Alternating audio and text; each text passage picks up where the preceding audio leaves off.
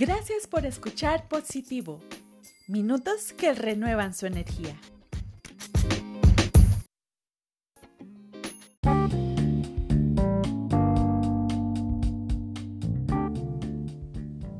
No, no siempre me gustaron los abrazos, especialmente si venían de gente que no conozco, obvio.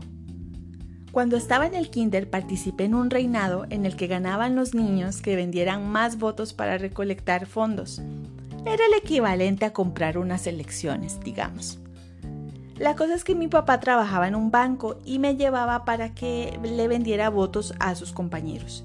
Eran todos muy colaboradores y me compraban un montón. Hasta ahí todo bien. Pero había una señora que cuando me veía me agarraba y me abrazaba así súper fuerte, no me soltaba. ¿Quién sabe a quién le recordaba o qué? Pero la cosa es que mientras yo trataba así como de, de respirar, me preguntaba, ¿por qué esta señora me está estripando? Yo ni la conozco. Solo quiero que me dé dinero para ganar el reinado. Ya después seguro me veía morada, me soltaba y al final sí me compraba un montón de votos también. Eso era lo bueno. A pesar de esa experiencia, hoy no me imagino la vida sin abrazos. Afortunadamente tengo quien me abrace en casa, pero también hay mucha gente a la que extraño abrazar. ¿Y por qué? Porque se siente bonito, ¿o no?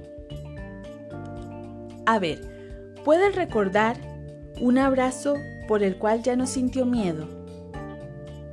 ¿Recuerda alguno que le haya tranquilizado, que le haya motivado, Algún abrazo le desestresó después de un largo día difícil. ¿Ve? A eso me refiero. Y ahora comunicarnos por medios digitales principalmente nos limita ese gesto, pero nos obliga a desarrollar ciertas habilidades para expresar el apoyo que queremos dar hablando. O sea, ahora tenemos que abrazar con palabras. ¿Y eso cómo se hace?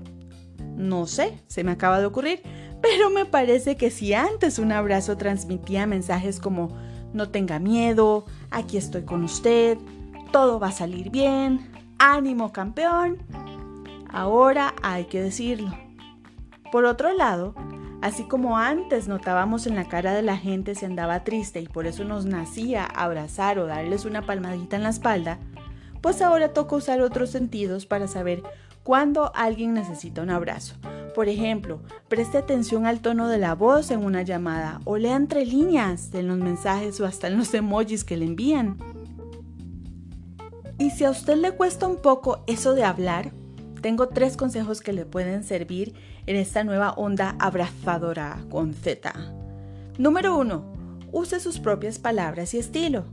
A menos que se dedique a la actuación o esté jugando con muñequitos, es muy raro que trate de hablar como alguien que no es. Aparte, se nota. 2. Elija el momento adecuado. Si ya para usted es difícil decirle palabras bonitas a otros, haga que valga la pena el momento. Dígalas cuando realmente le estén escuchando, no que la gente esté ahí toda ocupada y que ni le estén dando bola. Y número 3. No lo deje para después. Recuerde que con o sin pandemia no sabemos cuándo es la última vez que hablaremos con esa persona que queremos. ¿Ok? Al final, el abrazo es un potente ansiolítico. Palabra de domingo. Algo así como un tranquilizante. Aumenta la autoestima y fortalece las relaciones. Como ve, solo aporta cosas buenas a nuestro estado físico cuando se puede y al mental a menos que el abrazo se lo esté dando una señora estripadora que usted no conoce como me pasó a mí, ahí sí no es tan ameno. Pero con los seres queridos sí, siempre. Espero que desde hoy abrace más con palabras y que nos volvamos a conectar pronto. Soy Liliana González transmitiendo desde mi casa. ¡Chao!